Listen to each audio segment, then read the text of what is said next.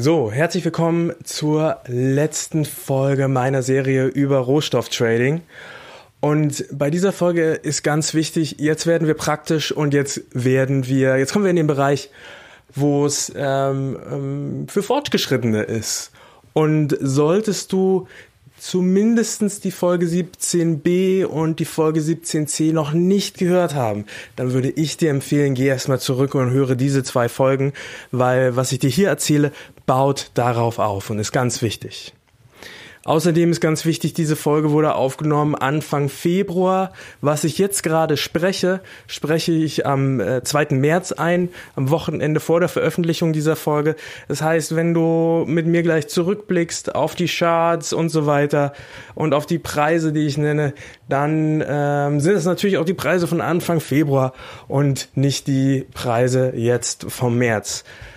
Also das, das ist auch nochmal eine, eine Kleinigkeit. Ansonsten kleines Update zu der ganzen Folge. Ich habe gerade just jetzt meine Position aufgelöst in Mais und in Wheat, von denen ich äh, viel erzähle in der Folge. Und es hat sich wirklich, wirklich gelohnt. Ich, wenn du die Folge Manage Your Greed gehört hast, dann weißt du gleich, wovon ich spreche. Wenn nicht, würde ich dir echt empfehlen, hör sie dir mal an. Ähm, am Anfang erzähle ich so ein bisschen äh, Kram, du kannst auch gleich auf die Mitte springen, aber dann äh, erzähle ich dir von einem interessanten Konzept, also was ich gerade ausführe und ähm, ich habe jetzt da die dritte Stufe, die dritte Stufe erreicht. Und zwar ist es ist das Konzept so: Ich habe ein kleines Konto, 2.500 Euro, und jedes Mal, wenn ich 500 Euro Gewinn mache, dann nehme ich die runter, damit äh, mein Konto nicht immer größer wird bis zu einem Punkt, wo ich nicht mehr damit umgehen kann. Und ich habe es jetzt mit diesem Deal bei äh, Wheat und Corn ähm, das zweite Mal geschafft, diese 500 Euro runterzunehmen. Ähm, das erste Mal war schon im Dezember. Das habe ich damals mit Kryptowährungen gemacht. Diesmal also hat es mit Rohstoffen ge äh, geklappt. Also die äh, Position Wheat und Corn haben mir ungefähr 400 Euro gebracht heute.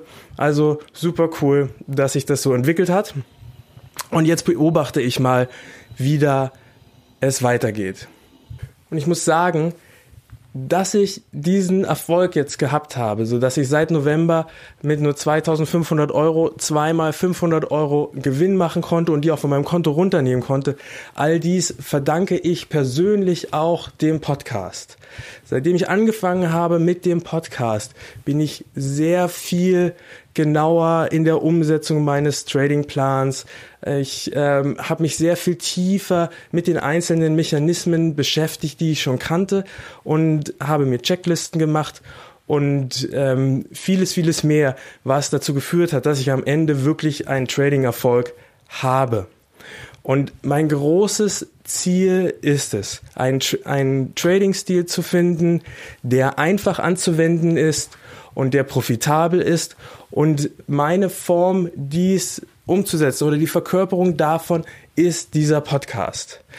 Ich finde ihn für mich, weil in dem Moment, wo ich diese Episoden aufzeichne, verinnerliche ich das für mich, für mich selbst viel tiefer, als wenn ich es einfach nur lesen, denken und handeln würde. Und gleichzeitig trage ich es auch nach außen. Ich gebe es frei, so dass jeder das challengen kann und sagen kann, Florian, tolle Idee, aber eigentlich, äh, ich sehe das ganz anders. Also gerne, gerne, gerne, gerne. Du darfst in den ähm, Folgen kommentieren. Du findest die Shownotes zu dieser Folge unter tradingpodcast.net slash 17d. Und ähm, zu dieser Folge gibt es auch eine Checklist. Also wir werden jetzt sehr praktisch. Ähm, du bekommst von mir die Indikatoren, die ich verwende, selbst um Rohstoffe auszuwählen und um zu kontrollieren, ob ich in einer Position drin bleibe. Und du bekommst von mir auch eine Checkliste, die du einfach ähm, downloaden kannst, wenn du dich in meinen Newsletter einträgst. Und da kannst du dann, wenn du einen Trader öffnest, einfach Punkt für Punkt für Punkt für Punkt abhaken. Ist es eine gute Trading-Idee und wird diese gute Trading-Idee zu einem guten Trade oder wird sie zu einem schlechten Trade, wenn du jetzt den Trade aufmachst? So, und jetzt will ich nicht länger um den heißen Brei herumreden. Ähm, ich eröffne die Folge. Nicht wundern, ich rede am Anfang ein bisschen leiser, weil ich bin in einem Hotel und es ist noch sehr früh am Morgen und ähm, deswegen äh, ist meine Stimme am Anfang ein bisschen so gedämpft. Viel Spaß.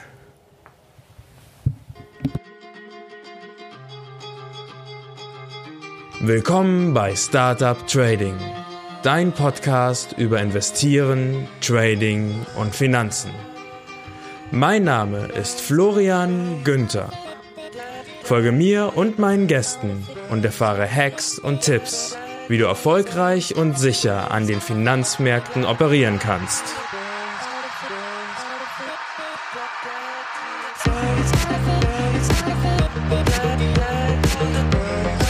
Der Podcast stellt keine Anlageberatung oder sonstige Empfehlung dar. Die dargestellten Analysen, Techniken und Methoden dienen ausschließlich Informationszwecken und stellen weder individuelle Anlageempfehlungen noch ein Angebot zum Kauf oder Verkauf von Finanzinstrumenten dar, sondern spiegeln lediglich meine oder die Meinung meiner Gäste wider.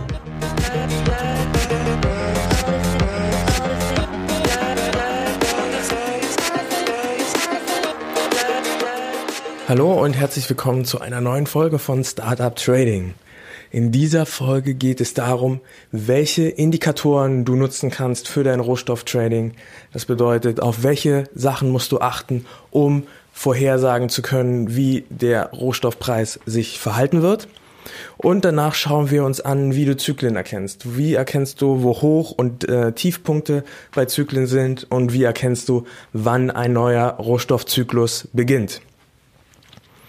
Ich befinde mich gerade in Hamburg. Es ist äh, Samstag, der 3.2.2018, 8.30 Uhr. Und ich habe hier heute ähm, Termine. Wir haben einen ähm, Weiterbildungskurs, den ich mitbetreue. Und ähm, da fängt meine Aufgabe erst um 11 Uhr an. Ich bin halt wie immer aufgestanden um 5 Uhr, relativ schlecht geschlafen im Hotel, hatte so viele Dinge im Kopf und ähm, äh, war dann auch ganz froh, dass der Wecker geklingelt hat. Dann habe ich wie jeden Morgen um ähm, fünf ähm, dann kurz nach dem Bad Meditation gemacht, Sport gemacht, dann war ich, ins, war ich, habe ich Frühstück gegessen. So und jetzt bin ich wieder nach oben gekommen und ähm, habe mir gedacht, ich nehme noch eine Folge auf, habe mir kurz Notizen gemacht und äh, gucke mal, dass wir gemeinsam diese Indikatoren durchgehen. Du findest von mir in den Show Notes zu allen Indikatoren die passenden Links. Das heißt, wenn du gerade selber am Rechner sitzt, dann äh, mach ruhig die Shownotes auf und geh die Links mit durch. Andernfalls solltest du ähm, äh, jetzt zum Beispiel gerade Auto fahren, dann kannst du ja ähm, heute Abend vielleicht, wenn du einen ruhigen Moment hast, die Shownotes nochmal aufmachen, zu den entsprechenden Punkten gehen und ich setze Kapitelmarken an den einzelnen Stellen, wo ich ähm, gerade bei einem Link bin auf der Webseite, sodass du einfach schnell dahin springen kannst. Ne? Guck mal bei meinem Webplayer, da siehst du die, die Kapitelmarken, die sind irgendwo so unten am, am Webplayer angebracht und dann springst du einfach direkt zu der Stelle und dann sprechen wir das gemeinsam nochmal durch, sodass du da eine Übersicht, äh, einen Überblick bekommst. So, was für Indikatoren gibt es? Ähm, fangen wir mal an mit dem ersten. Das ist der COT-Report. Und den, der COT-Report, das ist ein Report ähm, über den, den Future-Handel, wo verschiedene Händlergruppen der CFTC, das ist die amerikanische Aufsichtsbehörde für den Future-Handel, sagen müssen, wie ihre Positionen sind. Und zwar wöchentlich. Und das kommt immer raus am Freitag. Die müssen halt sagen, wie viele Positionen haben sie offen und ähm, sind sie long oder short. Und anhand dieser Position kann man Veränderungen im, im Sentiment wahrnehmen, also in der, in der Stimmungslage. Ja, ich hatte das ja in einer, in der, einer der letzten Folgen schon mal dargelegt, wenn die Kurse für einen Rohstoff die ganze Zeit gestiegen sind und diejenigen, die zum Beispiel ähm, long waren in, dieser, in diesem Anstieg, das waren die Hedgefonds und die reduzieren jetzt ihre Long-Position und gehen vielleicht sogar, werden sogar netto short, dann ist das ein Indiz dafür, dass dieser ähm, Auf, Aufstiegstrend enden wird. Man, es ist ja, es ist ja schwer am Chart zu sehen, was ist das jetzt eigentlich. Ne? Ähm, es gibt einen langen Trend nach oben, steil nach oben und dann flacht der ab und dann dreht der Kurs nach unten. Ist das jetzt eine kleine Korrektur, die im Prinzip nichts, ja, die, die im Prinzip nach wenigen Tagen wieder aufhört. Das Ding geht jetzt vielleicht 5% nach unten und dann steigt es nochmal 50%. Oder ist es eine Trendumkehr? Bei Rohstoffen ist es so, dass ähm, äh, gerade bei Agrarrohstoffen ist es so, dass wir häufig mit Seitwärtsbewegungen zu tun haben, die dann halt zu einer bestimmten Saison einen, ähm, äh, einen Peak nach oben haben und dann kehrt sich das Ding um und geht wieder auf, den Aus auf das Ausstiegsniveau oder sogar noch tiefer. Na, das ist also sehr saisonal. Und du kannst diese Dinge am COT-Report erkennen. Dafür ist es wichtig, dass du verstehst, wer dort sein Report macht. Und ähm, ah, bevor wir dazu kommen, erzähle ich dir noch mal ganz kurz, ähm, wo du dir das ansehen kannst. Also es gibt zuerst einen Report bei Finanzen 100 von David Wager, der das ähm, für dich analysiert. Es kostet irgendwie so 30 Euro im Monat oder so. Ich habe das auch. Ich habe es noch ein bisschen günstiger, weil ich von Anfang an mit dabei war. Ähm, ich äh, lese mir das jetzt nicht mehr jedes Wochenende durch, weil es ist ein bisschen trocken geschrieben, aber es es ist ansonsten nicht so einfach, den COT-Report sofort zu verstehen. Also wir gehen das gleich gemeinsam durch und ich hoffe, ich kann dir da das gut erklären.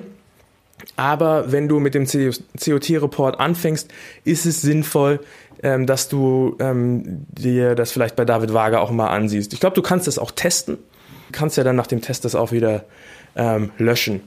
Der David Wager analysiert das für WTI, für Gold, für Silber, ähm, Platin und Palladium ähm, für den Nasdaq, für den S&P 500 und ich glaube, das war's. Ich glaube, für diese Sachen analysiert es. Also er hat nicht alles, weil tatsächlich der COT-Report für alle Futures gemacht wird. Und ähm, der David Wager konzentriert sich da halt auf die größten, gibt dem Ganzen aber auch immer ein bisschen Futter, erklärt, ähm, warum diese Händlergruppen so handeln, wie sie handeln. Von daher ist es eine gute Weiterbildung, um dann auch in der Lage zu sein, irgendwann den COT-Report selbst lesen zu können. So, wo kannst du dir den COT-Report ansehen? Es gibt ein Widget bei Guidance, ähm, das verlinke ich in den Show Notes, mit dem ich persönlich nicht so gut klarkomme. Ähm, also zum einen gibt es nicht die COT-Reports für alles, ne? also, sondern auch hier wieder nur die großen. Es gibt ein bisschen mehr als bei Finanzen 100, aber es gibt auch nicht alle. Und ich nutze persönlich den COT-Report der CME Group. Ich finde das am übersichtlichsten und du hast halt tatsächlich alle ähm, Basiswerte. Gut, gehen wir mal die verschiedenen Händlergruppen durch. Ich erkläre die kurz und dann können wir uns mal ansehen, was haben die eventuell für Interessen. Ich muss dazu aber auch sagen, bei den Interessen, die die haben, ich bin da auch nicht der Über-Mega-Crack. Ähm, was ich mir anschaue, ist, welche Gruppe ist eigentlich die, die den Preis gerade treibt. Und dann schaue ich, ob sich bei denen was verändert, ne? ob bei denen sich die Stimmung, das Sentiment ändert. Und dann ist das für mich häufig ein Indiz, dass ich sage, okay, also jetzt hier, diese Gruppe war die ganze Zeit long, der Preis ist gestiegen, gestiegen, gestiegen. Und jetzt ist diese ähm, Gruppe auf einmal netto short. Das heißt, das ist keine Korrektur, das ist eine Trendumkehr, ich gehe raus. So, also die erste, also du kannst jetzt ja mal gehen über, falls du, falls du die Shownotes offen hast, über, über den Link in den Shownotes zur CME Group und ähm, dann bist du jetzt bei den Commitments of Traders und du kannst ähm, bei Select Product kannst du, wenn du da draufklickst, ähm, oben links ansehen, was es alles gibt. Also es gibt im Prinzip wirklich alles. Ne? Es gibt Metals, Interest Rates, Foreign Exchange, also F, ähm, Forex, ähm, Equity Indexes, also Nasdaq und so weiter, ähm, Energy, Natural Gas, Crude Oil und so weiter, Biofuels und Ag Agriculture. So, und ich bin jetzt gerade bei Energy, Natural Gas and Net Gas America. Und dann schauen wir uns mal an, was wir da haben. Wir haben in der linken Seite ähm, habe ich jetzt einfach Chart offen ähm, und bei Details hast du die unterschiedlichen Händlergruppen. So, dann fangen wir oben an mit Producers. Ähm, Producers ist ähm, eine Abkürzung hier in der, in der Art und Weise. Im COT-Report heißt es eigentlich Producer, Merchants, Processors, Users. Ähm, das sind die sogenannten Commercials. Das heißt, das sind die, die ihr Geld tatsächlich mit dem Underlying verdienen. Die verdienen ihr Geld nicht damit, dass der Underlying im Preis steigt oder fällt, sondern die, ähm, die holen das aus der Erde, die pflanzen das an, die verarbeiten das, die verfüttern das, die ähm, weiterverarbeiten das oder die verkaufen das am Ende. Ne? Direkt. Und die haben das Interesse, ihren Preis zu hatchen. Das heißt, wenn die short gehen, dann verkaufen die ihr, dann sind das meistens Produzenten, die ihr Produkt verkaufen, bevor ähm, sie es überhaupt erzeugt haben. Also bei Minen ist es zum Beispiel so, dass die ähm, eine, gerade einen hohen Preis sehen bei Gold und dann verkaufen sie ihre Produktion noch bevor sie aus dem Boden ist, weil sie ahnen, ähm, wenn die Produktion irgendwann aus dem Boden gekommen ist, dann ist der Preis niedriger und so loggen sie den hohen Preis ein. Damit drücken sie natürlich auch gleichzeitig den Preis. So, und ähm, Long wären dann ähm, zum Beispiel bei den bei Gold wären das jetzt äh, ähm, Schmuckhändler, ne? Die kaufen ihr Gold auf Termin vorab, wenn sie einen niedrigen Preis sehen, ähm, weil sie sich denken, in dem Moment, wo dann jetzt vielleicht so Ende des Jahres ähm, sie den größten Teil des Schmucks verkaufen wollen, wird der Preis höher sein, weil dann auch die Nachfrage am höchsten ist. Also kaufen sie jetzt schon. Na, so hatchen sie ihren Preis. Und so funktioniert das bei ähm, allen Rohstoffen, dass es da immer welche gibt, die ein Interesse haben, ihren Preis zu hatchen. Diese ähm, Gruppen können den Preis beeinflussen, vor allem ähm, wenn jetzt zum Beispiel ein Rohstoffpreis hochsteigt, dann sind es meistens die Erzeuger, die diesen wieder drücken, dadurch, dass sie halt ähm, short gehen, um den hohen Preis einzuhatchen. Das heißt, sieht man, ähm, dass die Produzenten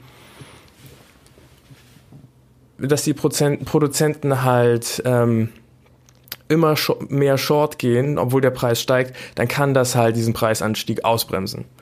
So, die zweite Gruppe sind die Swap-Dealer. Swap-Dealer sind ähm, im Prinzip diejenigen, die ähm, over-the-counter ähm, Derivate erstellen für ähm, ja, ähm, Rohstoffindizes, ne, ähm, für die, die Replikation eines, eines Rohstoffindex machen ähm, für den Derivatemarkt. Also zum Beispiel auch unsere ähm, CFDs, die wir handeln, da hat ein Swap-Dealer seine Hände im Spiel, der ähm, guckt, dass er das halt für uns so umlegt, dass wir das leichter handeln können, weil wir handeln ja nicht direkt den Future. So, dann gibt's Managed Money. Managed Money, das sind zum Beispiel Hedgefonds Manager, also sind Non-Commercials und ähm, oder, oder Hedgefonds, nicht Hedgefonds Manager, das sind Hedgefonds oder andere Fonds, die halt dieses Geld nehmen, um es anzulegen für ihre Kunden. Hedgefonds sind ein großer Treiber der Spekulation, häufig der, der größte und wichtigste die man unbedingt im Auge behalten soll. So, Other Reportables, wie der Name schon sagt, das sind Leute, die in keine dieser Gruppen, die wir hier haben, ähm, reinpassen. Das ist ein bisschen undurchschaubar. So, und dann haben wir Non-Reportables. Ähm, das sind Marktakteure wie du und ich, die mit ihren Positionsgrößen unterhalb des Schwellenwerts der CFTC liegen. Und es sind in der Regel Kleinspekulanten. Und dann haben wir noch als allerletztes ganz unten haben wir noch Largest Traders. Das sind die vier größten Trader am Markt. Und das sind in der Regel JP Morgan, Goldman Sachs, Bank of America, Merrill Lynch und ähm, Morgan Stanley, also die vier großen Investment Banks. Und auch deren Position ist interessant und ist häufig konträr zu der der Hedgefondsmanager. Und wenn du das jetzt mal anklickst, dann siehst du, dass die jetzt aber zum Beispiel für Natural Gas ziemlich ausgeglichen sind. Und selten findet man hier Extrempositionen, weil die, ähm, die Largest Traders haben nicht unbedingt die Aufgabe, dass die auf Preisdifferenzen spekulieren, sondern die treten einfach als Gegenpartei auf.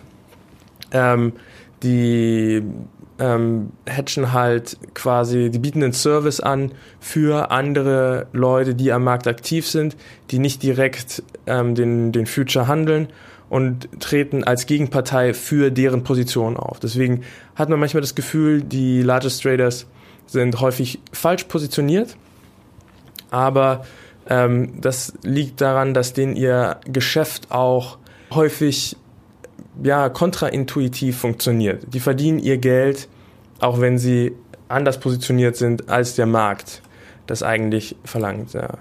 Und bei Managed Money, hier sieht man wirklich die Spekulation. Also wir haben jetzt zum Beispiel bei Natural Gas einen, einen Riesenunterschied zwischen Long und Short, währenddessen bei den Largest Tradern Long und Short fast gleich war. Mhm, also wir sehen bei Natural Gas, dass zurzeit die Largest Traders Long, äh, die, äh, die Hedgefonds netto Long positioniert sind. Und das hat sich geändert zum Jahreswechsel. Da waren sie nämlich noch netto Short und dann gab es wieder einen Umschwung am ähm, einen Monat vorher, da waren sie wieder long. Na, also man, man kann hier sehen, dass die, die Hedgefonds-Managers in den zwei Monaten, die mir hier angezeigt werden, ihre, ihre Positionierung zweimal verändert haben. Von Netto Long auf Netto Short und jetzt sind sie wieder Netto Long. Und zwar ziemlich extrem Netto Long. Diese Positionsänderungen, die können uns halt ja, verraten, ob sich hier Wendepunkte im Markt befindet. Und ich kann mir vorstellen, dass das Managed Money hier einer der, der Preistreiber ist. Mal gucken, was die Swap-Dealer sagen. Die Swap-Dealer sind die ganze Zeit netto long und die Producer, die Producer sind netto short. Ja, das heißt, hier ähm, wird eher der hohe Preis jetzt genutzt, um die Position zu hatchen. So. Also das finde ich, ich finde das hier sehr übersichtlich und hier kann man gut erkennen, ähm, wann es zu Wendepunkten im Markt kommt. Und wenn ich mir jetzt so das Managed Money ansehe, da sieht man, dass die Spekulanten, also die, ähm, die Hedgefondsmanager, als der Preis fiel, ihre Position auch geändert haben und Short und Short und Short geworden sind. Und dann hat er unten, hat der Future-Preis eine Bodenbildung ausgemacht. Dann ging er leicht hoch. Und wenn man diesen COT-Report gesehen hat, ne, der war dann am 2.1.2018, da war dann, obwohl sie erst ähm, definitiv netto short waren, ging der Preis hoch und sie haben ihre Position geändert und waren dann gleich auf, also fast gleich auf, ausgeglichen. Und im, in der nächsten Woche waren sie dann netto long und da war klar, hier steigt jetzt der Preis und dann sind sie halt auch massiv netto long gegangen. Und wenn du das gesehen hast, dann kannst du damit aufspringen, kannst dem Trend folgen und ähm, ja, bist halt beim Preisanstieg dabei. Das ist auf jeden Fall eine, eine lohnende Sache. So, also das zum COT-Report, sehr wichtig.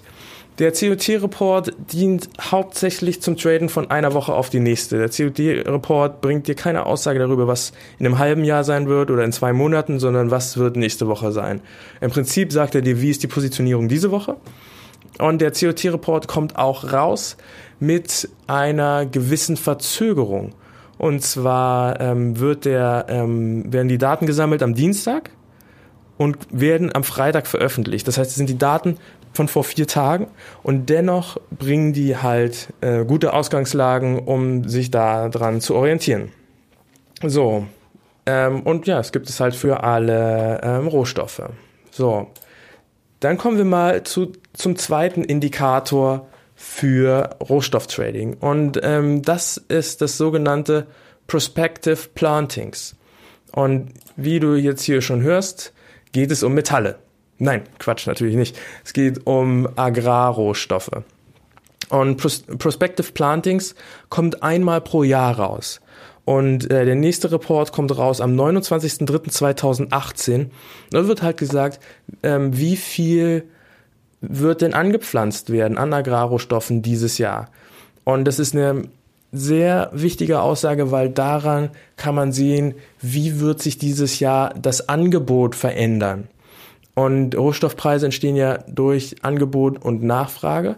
Und wenn wir ähm, eine Reduzierung des Angebots haben, dann könnte das in dem Moment dann, wenn der äh, Report rauskommt, zu einem Preisanstieg führen. So. Und ähm, ich habe jetzt einfach mal den Report vom letzten Jahr aufgemacht und im Prinzip ist die erste Seite entscheidend. Ne? Der Report hat ähm, gefühlt hunderte Seiten, aber wenn ich jetzt hier im Inhaltsverzeichnis sehe, sehe ich nur 35 Seiten. Das kannst du dir gerne alles durchlesen. Es ist aber ähm, ein bisschen zu detailliert, ähm, dafür, für das, was wir brauchen. In, interessant ähm, ist die erste Seite und dort wird halt berichtet, wie ähm, viel ähm, Mais wird angebaut, wie viel Sojabohnen werden angebaut, wie viel Weizen und wie viel Baumwolle. Das sind vier großartige handelbare ähm, Rohstoffe.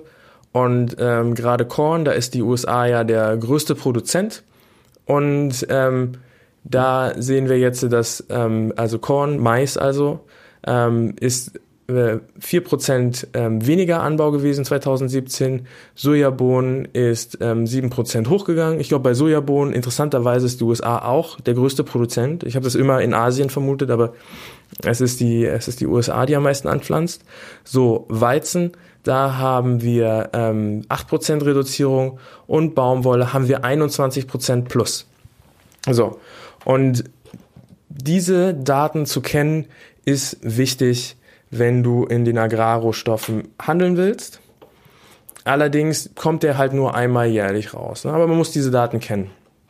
Und es ist, ähm, es ist nicht schlecht, sich ähm, schon vorher zu positionieren, bevor der rauskommt. Also so mache ich das. Ich habe mich ja jetzt in Weizen positioniert und in, ähm, in Mais. Und meine, meine Idee hinter Mais habe ich ja schon so ein bisschen dargelegt. Was ich ähm, noch ergänzen kann zu dem, was ich in letzter Folge gesagt habe. Ähm, Mais wird ja auch verwendet, um Ethanol herzustellen. Und Ethanol ist ein Ersatz für, für Benzin. Ähm, ist äh, ein umweltfreundlicher Ersatz ne, und ist ein günstiger Ersatz. Und in dem Moment, wo der Ölpreis steigt, ähm, wird es immer lukrativer, Ethanol dem Benzin hinzuzumischen und damit wird die Maisnachfrage steigen. Und die USA haben auch eine relativ hohe, ähm, hohe Verarbeitung von Mais in Ethanol. Ich glaube, es ist sogar die, ähm, die größte Anwendung, also irgendwas um 39 Prozent oder so ähm, des, ähm, des Maisanbaus gehen in die Ethanolproduktion. Und wenn der Ölpreis halt steigt, dann ist es immer lukrativer, ähm, mehr Ethanol zu produzieren. Und damit ähm, sinkt, äh, steigt die Nachfrage nach, nach Mais und damit haben wir dann halt, ja, haben wir eventuell einen höheren Preis, wenn das Angebot dem nicht entgegensteht. In Ergänzung zum Prospect Plantings gibt es auch noch den WASTI Report. Und ähm, der WASTI-Report ist der World Agriculture Supply and Demand Estimates. Das bedeutet die Schätzung des ähm, Agrarrohstoff ähm, Nachfrage und Angebots. Und der WASTI-Report ist ein ja 40-seitiger ähm, Bericht, der auf jeden Agrarrohstoff eingeht und eine Schätzung der Angebot und der, des Angebots und der Nachfrage auf der ganzen Welt macht. Also die Amerikaner sammeln dort die Daten von der ganzen Welt, die veröffentlicht werden und haben da also einen ähm, globalen Überblick. Und ähm, ja, du musst natürlich diese 40 Seiten nicht lesen. Ähm, auf den ersten fünf Seiten erfährst du einen ähm, super Überblick ähm, wo alle wichtigen Rohstoffe zusammengefasst werden und die Informationen, die du dort findest, sind eigentlich ausreichend. Wenn du in einem Rohstoff in, ähm, investiert bist, dann ist es lohnt, den Report sich anzulesen und zu gucken, auch so ein bisschen Gefühl dafür zu kriegen, wie sind denn so Angebot und Nachfragezahlen, na, was ist viel, was ist wenig. Und ähm, was du auf jeden Fall tun solltest, ist wissen, wann der Report rauskommt, weil an diesen Tagen gibt es immer sehr hohe Ausschläge und zwar nach oben und unten. Und das kann sein, dass du da schnell mal ausgestoppt wirst aus deiner Position, nur weil du jetzt von dem Termin nichts wusstest. Auch wenn du in den, in, in den Rohstoff investieren willst und am nächsten Tag ist der Wasti-Report, würde ich dir ebenfalls empfehlen, warte noch so lange. Es lohnt sich eigentlich nicht in dem Moment einzusteigen. Also ganz wichtig, du musst wissen, wann der Report kommt. Und wenn du tiefer einsteigen willst, dann ist es auch gut, den zu lesen für die Rohstoffe, in denen du investiert bist. Und natürlich findest du auch den Vasti-Report in den Show Notes. Dann kommen wir zum äh, nächsten Punkt bei den Indikatoren. Und zwar die Future-Kontrakte solltest du dir ebenfalls ansehen. Und zwar verlinke ich das ebenfalls. Ne? CME Group gibt Ausschluss darüber, wie die einzelnen Future-Kontrakte sind. Und hier kannst du dir ansehen, wie jetzt die einzelnen Future-Kontrakte aussehen. Und ähm, hier kannst du kannst zum Beispiel auf den auf den Chart klicken, kannst du gucken, wie ist der Chartverlauf im eigen, eigentlichen Kontrakt. Ähm, das ähm, müsstest du aber auch in deiner Trading-Software eigentlich sehen. Ähm, viel spannender ist eigentlich, wie ist die Preisdifferenz zwischen dem jetzigen Kontrakt und dem nächsten und dem übernächsten und dem übernächsten. Und ich hatte dir in einer der letzten Folgen erklärt, was Backwardation und Contango ist. Und Backwardation haben wir jetzt hier zum Beispiel gerade bei Natural Gas. Ähm, wir haben jetzt bei Last haben wir ähm, 2,863 und ähm, bei dem nächsten Kontrakt haben wir nur 2,8. Das heißt, es gibt einen Unterschied. Der neuere Kontrakt ist ähm, billiger als der alte und das ist eine ungewöhnliche Situation. Normalerweise sind wir in Contango, das heißt, der nächste Kontrakt ist immer teurer, weil äh, derjenige, der die Rohstoffe lagert, hat ja auch Lagerkosten und die müssen ja auch inkludiert sein in diesem Preis. So, aber wir haben ja gerade den Winter gehabt, der in den USA sehr, sehr hart war. Ähm, und deswegen ist halt viel, ähm, viel Gas angefallen, ähm, mit den Heizungen befeuert wurden. Und ähm, damit sind die, ähm, sind die Preise gestiegen. Jetzt kommt allerdings der Frühling und dieses Wetterphänomen fällt weg. Und damit fällt jetzt erstmal über den Frühling hin der Preis. So, und wir sehen jetzt also im Märzkontrakt sind wir noch bei 2860. Im Aprilkontrakt sind wir 2800. So, und im Mai-Kontrakt ändert sich dieses Verhalten. Aber wieder sind wir dann wieder bei 2813 und dann im Juni 2850 und im Juli sind wir wieder da, wo wir jetzt sind, 2880. So. Und ähm, diese, diese Schwankungen sind ähm, sinnvoll zu wissen. Zum einen, um zu gucken, wie wird sich der Preis denn im Laufe des Jahres entwickeln. Na, beim, beim Februarkontrakt haben wir nämlich schon wieder einen Preis von 3000, also 3,112, nicht 3000. Ne? Je nachdem wie man sieht, äh, haben wir also einen Preis von 3,158 ähm, ne, im Januar-Kontrakt. Das heißt, zum Winter wird der Preis wieder steigen, im Sommer wird er fallen, aber äh, er fällt am meisten im Frühling und im Sommer ist er eigentlich wieder so wie jetzt. Ja, also das ist ähm, auf jeden Fall sinnvoll im Auge zu behalten und damit kannst du den Preis vorhersagen. Das kann natürlich sein, je nachdem, wie sich das entwickelt, dass die ähm, weiter weggelegenen Future-Kontrakte sich noch ändern. Natürlich tun sie das. Aber ähm, warum kauft denn jetzt jemand zum Beispiel einen Future-Kontrakt für den November? Ganz einfach, weil er das ähm, Gas im November braucht und er möchte jetzt seinen Preis einloggen und dann guckt er halt, ähm, ja, was muss er dafür zahlen? Und dann kauft er jetzt. Das heißt, umso mehr Leute jetzt schon für Dezember kaufen, umso höher geht dieser Preis. Und das ist, ähm, wenn dieser Preis halt höher ist als der Preis zu den Monaten davor, dann bedeutet das, dass wir zu diesem Zeitpunkt in der Zukunft auch wieder höhere Preise sehen werden. Ja, und das ähm, macht es uns relativ einfach, diesen Markt zu traden. Und wenn wir Backwardation haben und der ähm, Kontrakt wird gerollt und es gibt einen, einen Rollverlust, dann werden wir eine, eine, eine Gap, eine, eine Kurslücke in unserem ähm, Chart haben. Und ähm, das ist halt auch was, was wir handeln können. Du gehst in den einen Tag rein, gehst short, am anderen Tag gehst du wieder raus, nimmst das ganze Geld mit. Also durchaus ähm, 50 Cent, ähm, was bei einem Preis von 3,50 Euro eine Menge Schotter ist. Also ein Sechstel.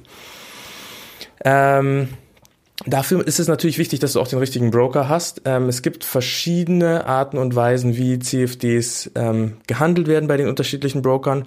Bei manchen Brokern ist es so, dass sie dir einfach direkt die Future-Kontrakte hinlegen und ähm, du dann ähm, du dann die selber rollen musst beziehungsweise die am Ende geschlossen werden. Ich persönlich mag das nicht. Also ich habe mich dagegen entschieden. Ich mag das, wenn mein Broker das selber rollt ähm, und ähm, ich kann genau sehen, wann er das rollt. Und zwar ist das bei AVA folgendermaßen Rollover-Plan. Rollover-Plan.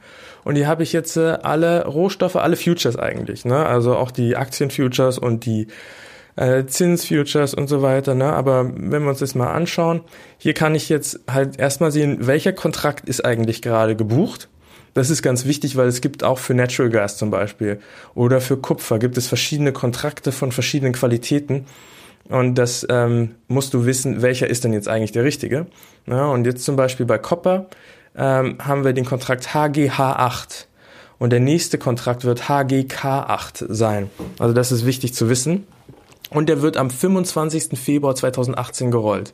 Der Kontrakt selber geht vielleicht sogar bis zum 1. März, aber die rollen am 25. Februar. Das heißt, wenn es eine Kurslücke gibt, dann gibt es die am 25. Februar.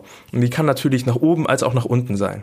Ähm, wichtig darauf vorbereitet zu sein, weil wenn du jetzt einen engen Stop hast, dann ähm, äh, dann wird der durch die Kurslücke natürlich auch übersprungen. Ähm, also dann bringt er dir auch gar nichts. Dann ähm, lieber vorher rausgehen. Nutze das zu deinem Vorteil.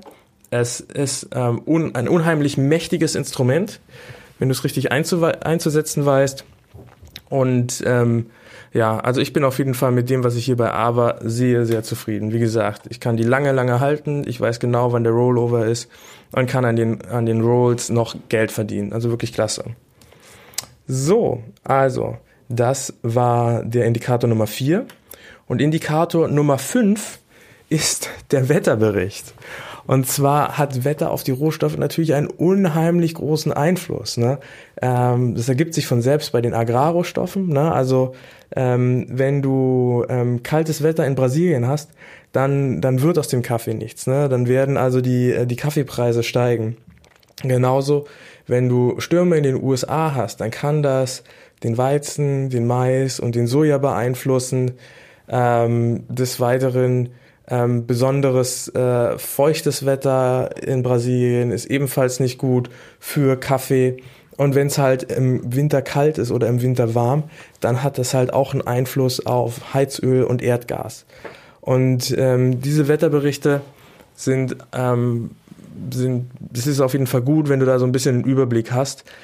In der Regel sind vor allem Extremereignisse spannend. Also äh, wenn du nicht so übermäßig hart positioniert bist und kein Daytrading machst, dann kannst du eigentlich mal so ähm, Kleinigkeiten durchaus verkraften. Also so gehe ich das auch auf jeden Fall an. Ähm, und von den Extremereignissen wie dem harten Winter jetzt zum Beispiel in den USA erfährst du ja auch in den Nachrichten. So, und auf der Seite, wo du auch den Watze-Report von mir bekommen hast, auf der Seite der USDA, ähm, der United States Department of Agriculture, findest du auch den World Agriculture Weather Highlights. Und das werde ich dir ebenfalls verlinken. Und ähm, hier findest du einfach, ähm, ich glaube, das kommt monatlich raus, ähm, kriegst du halt einen Report, wie das Wetter in den einzelnen Teilen der Welt war, also United States, South America, Europe, ähm, ähm, Afrika, Middle East und Turkey, South Asia, Eastern Asia, Southeast Asia, Australia und South Africa.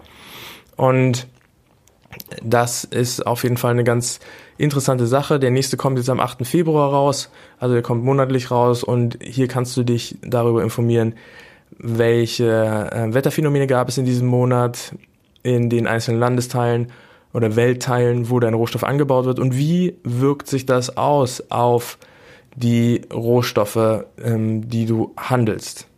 Auf jeden Fall sehr zu empfehlen. Und damit würde ich sagen, kommen wir zum Ende mit dem ähm, mit den Indikatoren. Und ich spreche gleich noch mal kurz ein bisschen darüber, wie du Zyklen erkennst. So, ich mache mir nur mal kurz eine Notiz für die Show Notes. So.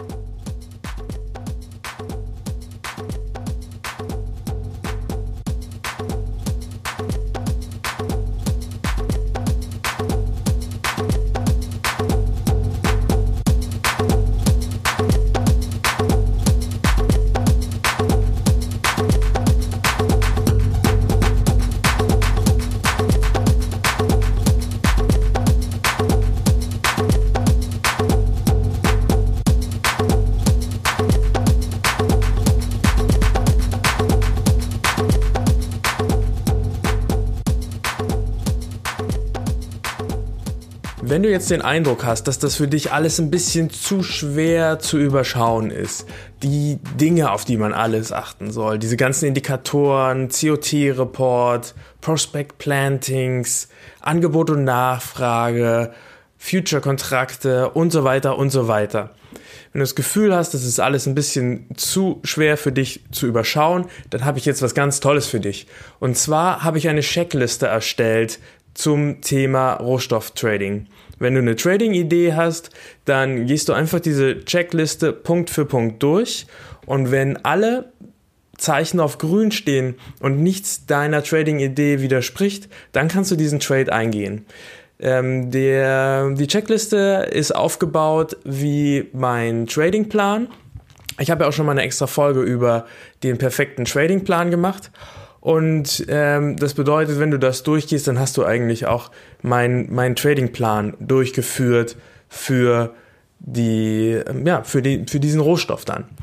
Ähm, du bekommst diese Checkliste, wenn du ähm, mein Newsletter abonnierst. Du findest den auf tradingpodcast.net einfach runterscrollen, trag dich ein, dann nochmal per E-Mail bestätigen. Also du bekommst eine E-Mail von mir nochmal, wo du nochmal bestätigst, dass auch wirklich du dich eingetragen hast und nicht jemand anders deine E-Mail-Adresse verwendet hat.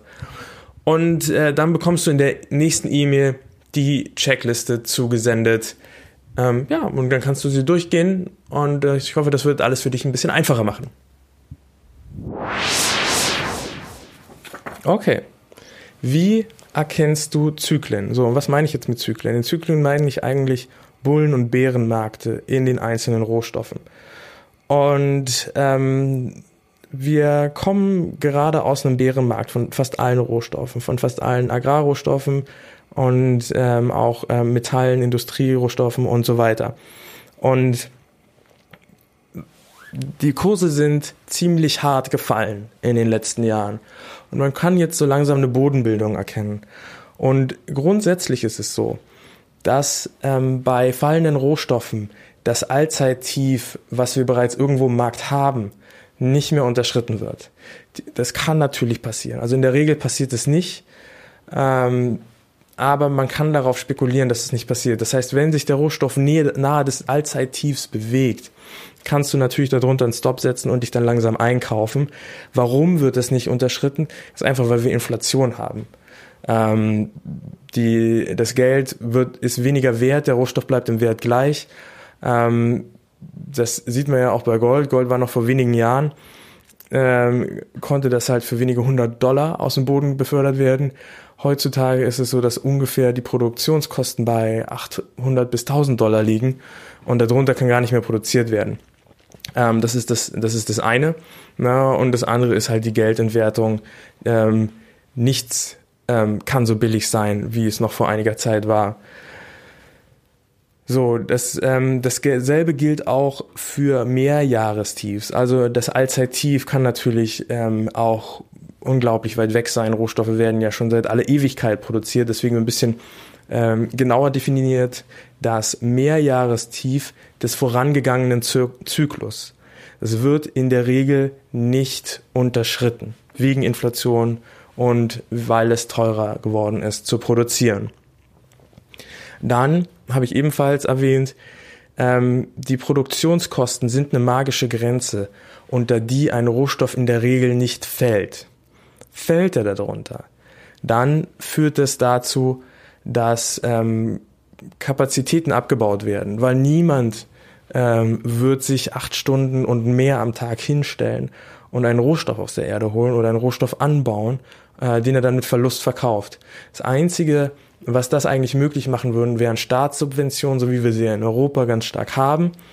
Ähm, allerdings, ähm, wenn, wenn niemand auf der ganzen Welt wirtschaftlich diesen Preis herstellen kann, dann wird das auch am Ende dazu führen, dass die Kapazitäten ganz stark fallen, weil außer Europa und den USA ähm, kaum einer, vielleicht China noch, kaum einer ähm, so stark die, ähm, die Agrarrohstoffe ähm, oder überhaupt den Rohstoffmarkt subventionieren kann.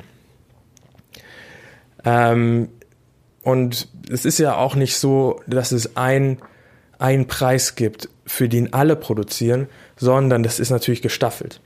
Ähm, es gibt zum Beispiel bei Gold Goldminen, die erst produzieren können, wenn sie einen Rohstoffpreis, einen Goldpreis von 1500 Dollar pro Unze haben. Ähm, und dann gibt es aber auch welche, die ihre Produktionskosten sehr gut senken konnten und die können schon für 600 Dollar pro Unze produzieren. Das heißt, die sind selbst bei niedrigsten Preisen wirtschaftlich. So, von wem ist der Aktienkurs jetzt wahrscheinlich höher? Und bei wem ist mehr Potenzial? Ähm, wenn du ähm, bei 1180 Dollar, das war so der Tiefspreis dieses Zykluses bislang, ähm, in den Goldmarkt eingestiegen bist und du hast eine Aktie gekauft von einem Unternehmen, das ähm, bei 600 Euro äh, wirtschaftlich produzieren kann, dann hast du ein relativ sicheres Geschäft gemacht, weil natürlich ähm, dieser, dieser Produzent immer ähm, wirtschaftlich produzieren kann. Hast du aber die Aktie gekauft von einem Unternehmen, was erst bei 1500 produziert, dann hast du ein Unternehmen gekauft, was überhaupt nicht in der Lage ist, zurzeit zu produzieren. Aber in dem Moment, wo der Goldpreis 1500 überschreiten wird, wird dieses Unternehmen wieder produzieren und wird wieder Geld machen. Das heißt, die brachliegende Fläche wird genutzt und es entstehen Gewinne. So hier ist es, sehr, ist es so, umso mehr sich der Goldpreis diesen Produktionskosten annähert, umso stärker wird der Aktienwert dieses Unternehmens steigen, weil die Wahrscheinlichkeit, dass sie wieder in Produktion gehen, hoch ist. Das heißt, als der Goldpreis die, ähm, die 1000, 1200 überschritten hat, da ist dann noch nicht viel passiert, aber der, als der Goldpreis sich dann den 1400 genähert hat im Jahr 2016, hat der Wert des Unternehmens ähm, sich bereits verdoppelt und verdreifacht und es wurden nicht die 1500 ähm, erreicht. Vorher ist in 2016 der Goldpreis wieder nach unten gegangen. Aber hätten wir den Preis erreicht, dann hätte hier vielleicht sogar eine Verzehnfachung eintreten können in dem Moment, weil ein als wertlos abgeschriebenes Unternehmen auf einmal wieder mächtig Wert hat. Also, das ist auf jeden Fall ein Punkt, den wir auch im Auge behalten müssen. Wie sind die durchschnittlichen Produktionskosten? Ne? Also in dem Moment, als der Goldpreis die 1500 unterschritten hat, ist diese Goldmine, von der ich gerade gesprochen habe, aus dem Markt gegangen und damit sind die Kapazitäten gefallen, das Angebot wurde niedriger und umso mehr wir uns dem absoluten Tief der Produktionskosten, was überhaupt noch einer schaffen kann, nähern, umso stärker ist eine Wende im Markt wahrscheinlich.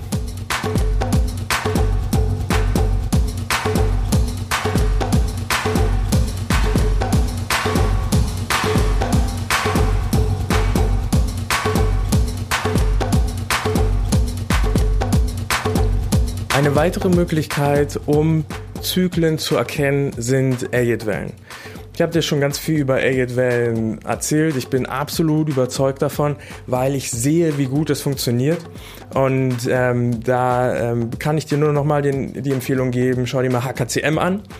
Ähm, bei HKCM ist es so, die haben das Tief in Gold, in Silber, in Natural Gas und in vielen anderen Rohstoffen vorhergesehen und ich habe da schon jede Menge Geld mit verdient. Auch vor allem ganz interessant, ähm, das Tief im Bitcoin haben sie ebenfalls vorhergesehen. Und ähm, da hatte ich ja drüber erzählt bei meiner Folge über Crypto Trading. Viele, viele Leute haben Geld verloren, weil sie bei 20.000 Dollar eingestiegen sind in den Bitcoin. Und ähm, im November, Ende November bereits, hat der Philipp Klinkmüller in seinem Bericht geschrieben, der Bitcoin fällt auf 8000 Dollar. Und da hat das keiner geglaubt, weil er, wie gesagt, auf 20.000 stand. Und ähm, alle, die das gewusst haben, die haben mega viel Geld verdient in dieser Situation und die haben günstig eingekauft. Und hier reden wir wirklich um Chancen von mehreren 10.000 Euro, die man da verdienen kann auf lange Sicht. Und ähm, du kannst ja einen Gutschein von mir auch nehmen. Ne? Das ist einfach Florian 5. Ne? Da ist das F groß geschrieben, Lorian klein und dann die 5. Und ähm, du kannst das kombinieren auch mit den ähm, Rabatten, die HKCM so schon gewährt. So ist es zum Beispiel so, wenn du ein, ein Jahresabo abschließt, dann bekommst du 15% von HKCM und von mir bekommst du noch 5% dazu. Dann hast du insgesamt 20% auf den Markt und das ist schon eine Menge Schotter. Und das lohnt sich auf jeden Fall. Also du kriegst das locker wieder rein, wenn der Markt den du gewählt hast, halt günstig ist. Ne? Also diese Entscheidung musst du schon auch selber treffen, in welchen Markt du da gehst. Also ich würde dir auf jeden Fall gerade empfehlen, ähm, Bitcoin ist ein Riesending und Gold wird ebenfalls ein Riesending sein für dieses Jahr, also wo du richtig mega Schotter machen kannst. Schau dir das einfach mal an im Probeabo. Ich kann es nicht häufig genug empfehlen. Es ist einfach gigantisch. So, und dann Zyklen erkennen. Nächster Punkt. Ähm, Angebot und Nachfrage. Na, ähm, hier ähm, kann es zum Beispiel zu einem, zu einem Überangebot gekommen sein. Ähm, die, wir hatten ja im letzten Bullenmarkt, der bis 2011 äh, lief, hatten wir auch Dollarzeichen in den Augen der Produzenten und sie haben ihre Produktion immer weiter aufgestockt, weil die Preise in den Himmel geschossen sind. Damit haben sie natürlich die Preise kaputt gemacht und ähm, haben ein Überangebot produziert.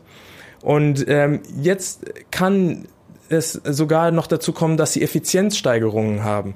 Das haben wir zum Beispiel bei Natural Gas gehabt. Deswegen ist der Preis so in den Keller gerauscht, weil die ähm, Gasproduzenten günstiger produzieren konnten, als sie es noch früher konnten. Und die können jetzt halt für ähm, zwei Dollar ungefähr immer noch wirtschaftlich arbeiten. Das ging früher nicht.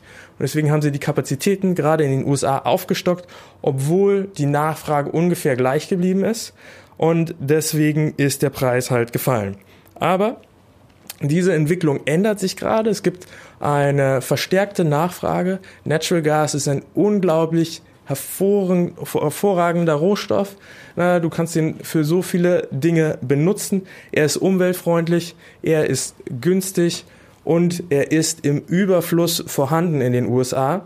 Und deswegen gehe ich davon aus, dass wir hier auch wieder höhere Preise sehen werden. Bei Natural Gas sind wir auch einfach am Ende eines Zyklus angekommen. Das ist ein hervorragendes Beispiel.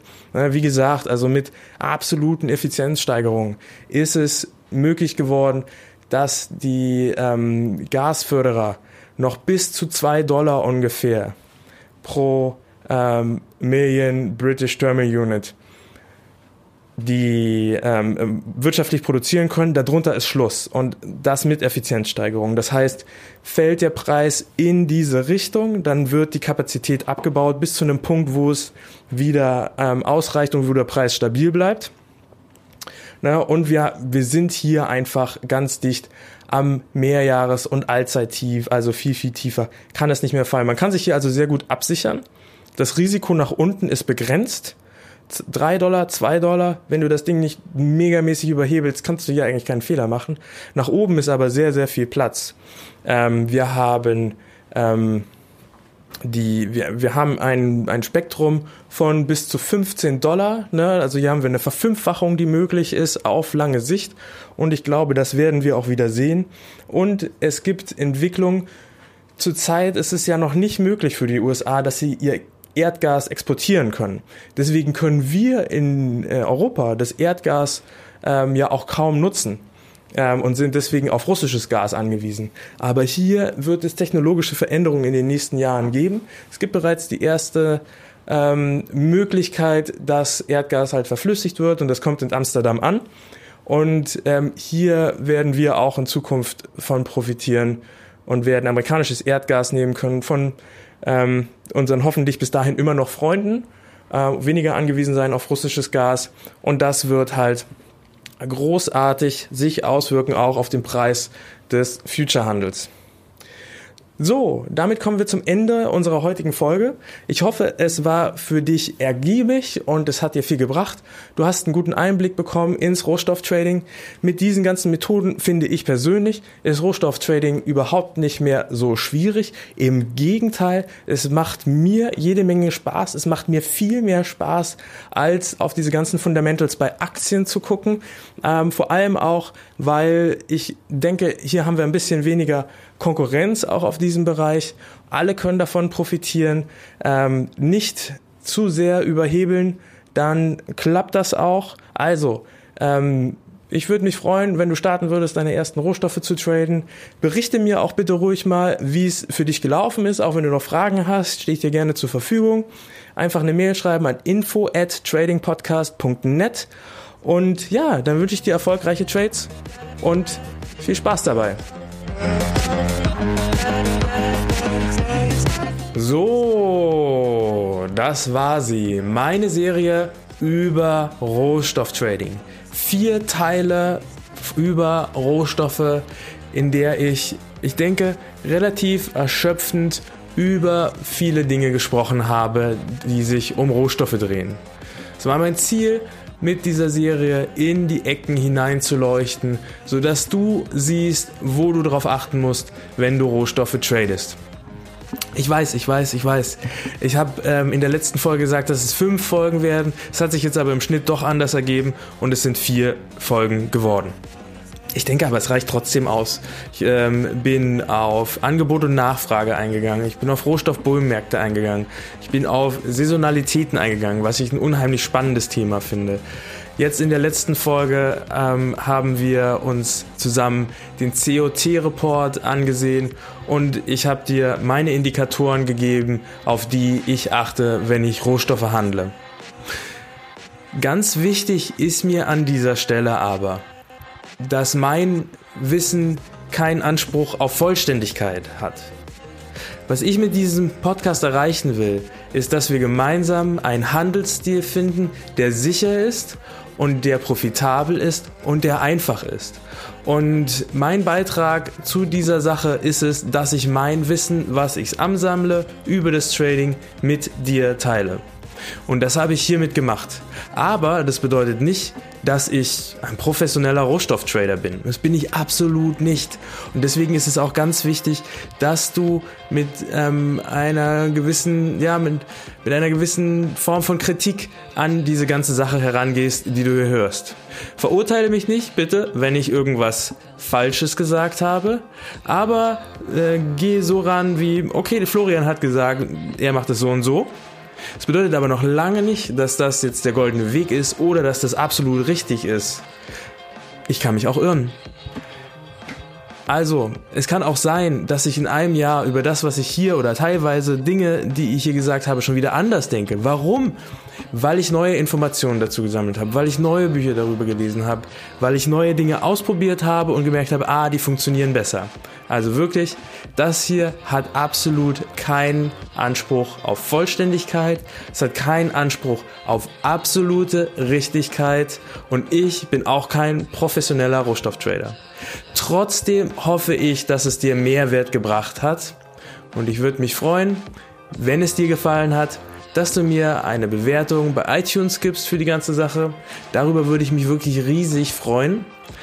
Ich habe viel Zeit damit zugebracht, all dies zusammenzutragen, aufzuschreiben, aufzuzeichnen. Und wenn du mir sagst, das bringt dir Mehrwert und zum Beispiel, wenn du noch gar nichts mit Rohstoffen am Hut hattest bisher. Und du sagst jetzt, ähm, ich schaue mir Rohstoffe mal an, ich finde es auf einmal spannend. Oder ich habe jetzt ein grobes Verständnis, wie das funktioniert mit Rohstoffen, wie man damit Geld machen kann, dann macht mich das sehr glücklich. Und wenn du sagst, hey Florian, ich habe vorher schon Rohstoffe getradet, aber ich habe in deiner Serie über Rohstoffe was gelernt oder ich wusste es schon, aber du hast mich drin bestätigt, ne, auch das Freut mich sehr, wenn es Mehrwert bringen konnte. Also, ich danke dir ganz, ganz herzlich für deine Aufmerksamkeit. Gib mir ruhig Feedback, ich würde mich riesig darüber freuen. Du kannst in den Folgen auf meiner Webseite kommentieren bei tradingpodcast.net. Du kannst mir eine E-Mail schreiben unter info at tradingpodcast.net. Und ja, wie gesagt, du kannst auf iTunes ähm, eine Bewertung schreiben. Das ist echt sehr, sehr nützlich für mich. Also, ganz herzlichen Dank für deine Aufmerksamkeit. Bis zur nächsten Folge. In der nächsten Folge wird es übrigens endlich über Aktien und Investieren gehen. Also bleibt dran, es bleibt spannend. Ciao.